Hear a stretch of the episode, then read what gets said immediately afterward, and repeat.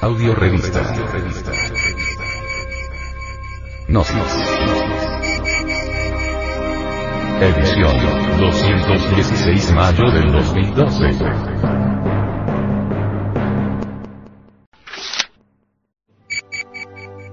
La bestia bramadora. El ego animal.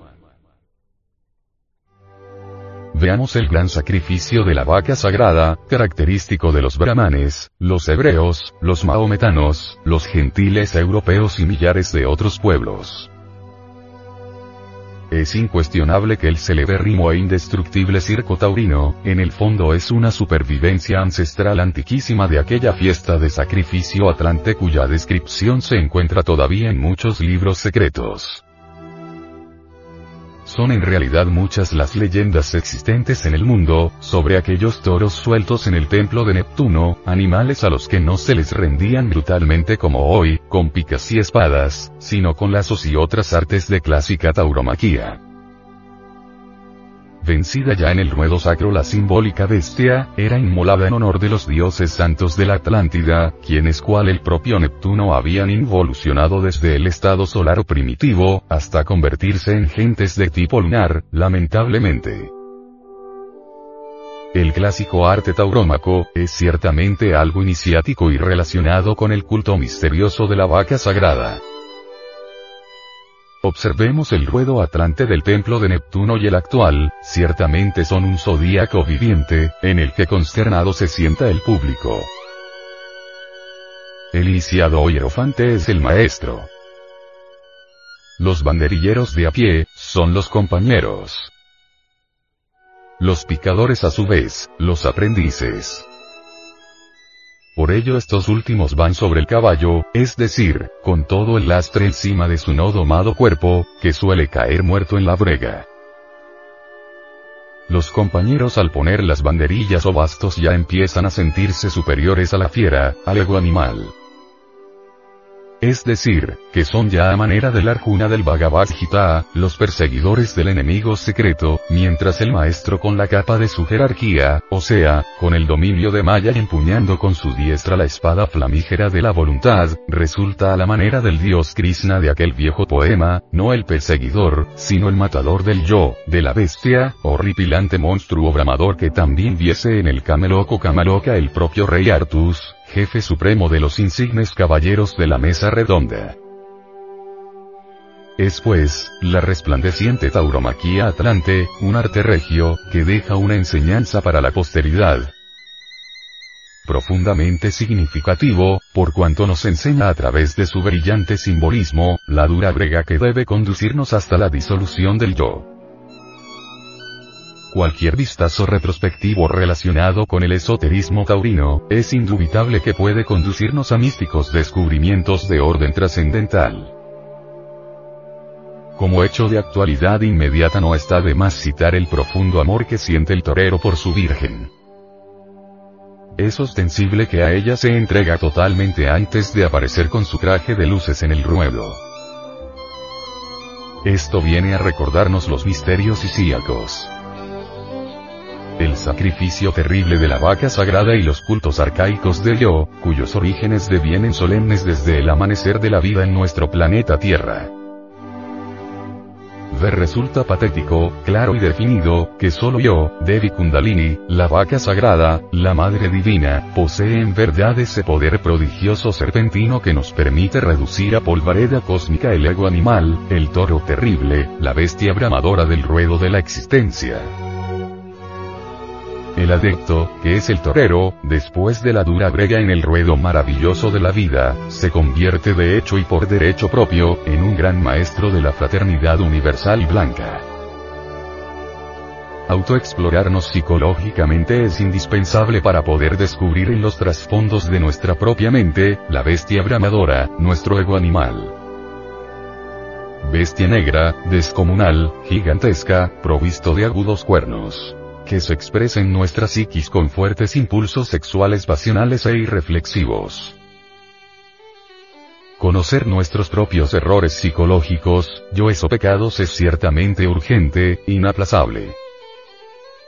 cada uno de nosotros es muy semejante a un barco fatal tripulado por muchos izquierdos y tenebrosos pasajeros. Nos referimos a los yoes. Incuestionablemente, cada uno de estos en particular, tiene su propia mente, ideas, conceptos, opiniones, emociones, etc. etc. etc. Obviamente estamos llenos de infinitas contradicciones psicológicas. Si nos pudiésemos ver en un espejo de cuerpo entero tal como internamente o psicológicamente somos, quedaríamos horrorizados de nosotros mismos. El tipo de mente que en un momento dado se exprese en nosotros a través de los diversos funcionalismos cerebrales, depende exclusivamente de la calidad del yo en acción. Es evidente, palmaría y manifiesta, en cada uno de nosotros, la existencia interior de muchas mentes. Ciertamente no somos poseedores de una mente individual, particular. Tenemos muchas mentes. Cualquier impacto exterior origina reacciones ondulatorias en la mente. Estas últimas en sí mismas tienen su núcleo fundamental en el ego, el yo, el mí mismo. Ejercer absoluto control sobre las reacciones mentales, es ciertamente indispensable. Por ello es inevitable volvernos indiferentes ante la alabanza y el vituperio, ante el triunfo y la derrota. Sonreír antes los insultadores, besar el látigo del verdugo, como lo realizó nuestro Señor el Cristo, es imprescindible. Recordemos que las palabras hirientes no tienen más valor que el que le da el ofendido.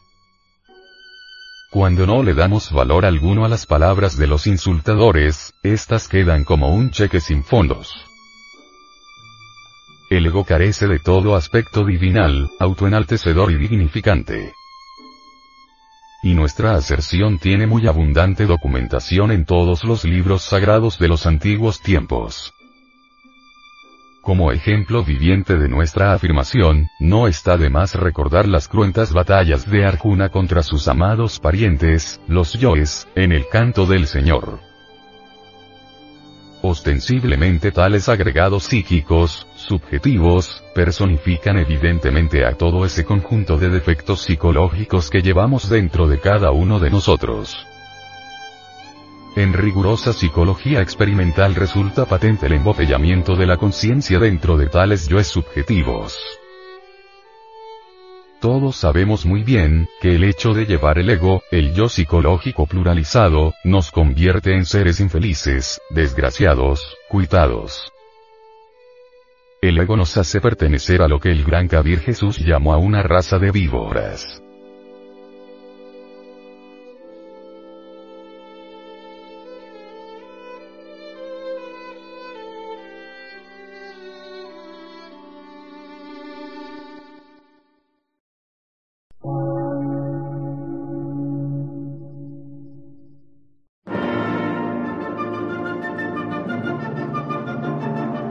Emisora, gnóstica, transmundial.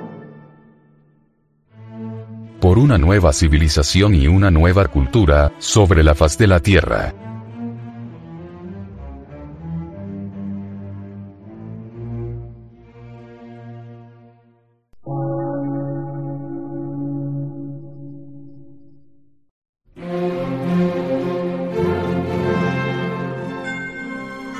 Medio de radiodifusión científico, artístico, místico y filosófico, de la Asociación Colombiana de Centros de Estudios Gnósticos, Antropológicos, Psicológicos y Culturales. A. C.